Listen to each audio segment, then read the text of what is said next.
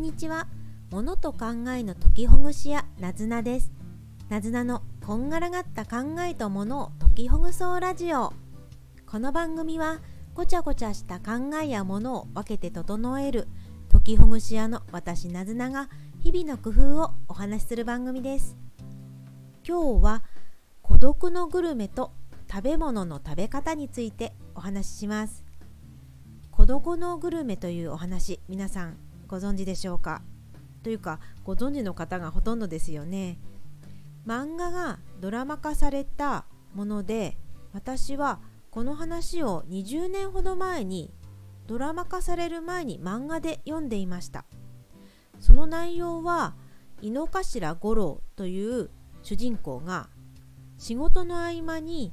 飲食店に立ち寄って一人でご飯を食べる食事をするといったものです。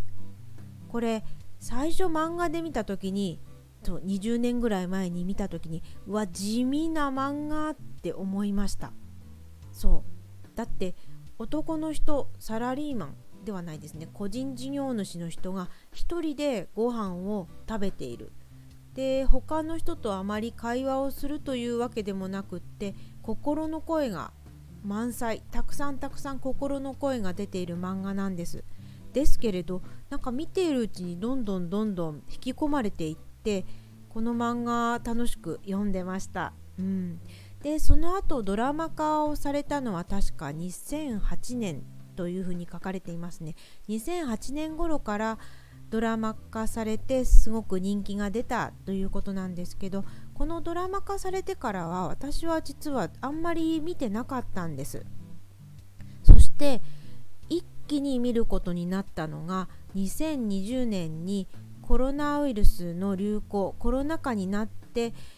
うん少し外になかなか行けない中でなんか映像を見ようかなって思った時に孤独のグルメを一気にいろいろ見ることになりました。とっても面白かったです。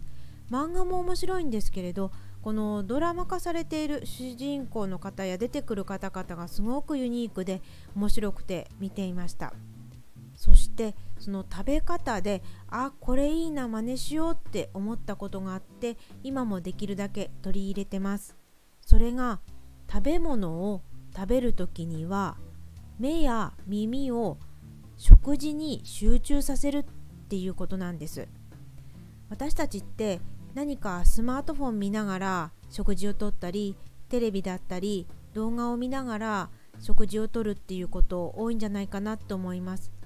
私もついつい見てしまう時もあるし忙しくてどうしてもあれもこれもやらなきゃ間に合わないっていう時もあるんですけれどできる限り食べ物を食べる時にはうんと目も耳もその食事のものに集中して目だったらどんなもの食べてるのかなどんな色合いかなっていうのを見たり耳は食べている時のこのかじる音とかよく噛む音とかそんな音も聞きながら食感も楽しみながらにするようにしています。というのも孤独のグルメで井の頭五郎さんは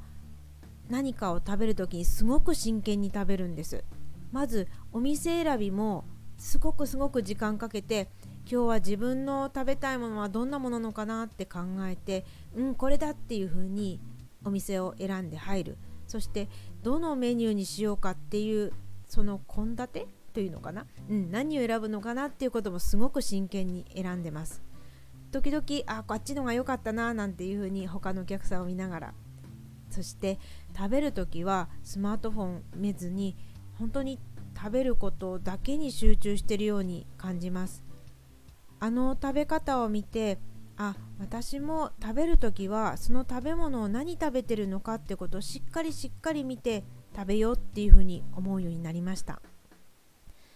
外食先では難しいんですけど家で食べる時はちょっと目をつむりながら食べることもあります。そうするとこの食べ物の味っていうのがあこんな風に変わってくんだ。じんわりじんわり変わるんだ。なんていうことも感じられたりします。ですのでそういう風に食べるようになってからはなんかあ本当に味わったな美味しかったなっていうのが分かるような感じがしますね。忙しい時でどうしてもスマートフォンを見なきゃいけないなっていう時はその食べてる時はできるだけスマートフォンを見ないようにしてそして食べ終わってからスマートフォンを見るっていうようなことをするようにしています。そうすると本当に食べるのがなんか充実感があってこれは健康に効いてるのかどうかはうん分かんないけど効いてるんじゃないかなっていうふうに 思いながら食べてます。とにかくなんかあこれ食べたなっていうことを覚えていて充実感があるっていうのが井の頭五郎さんから私が学んだことですね。たまにはご飯を食べるとき食べ物だけを見て食べてみてはどうですか？それがもしかしたら習慣になるかもしれませんね。なずなでした。よろしければフォローいいねお願いします。またお越しください。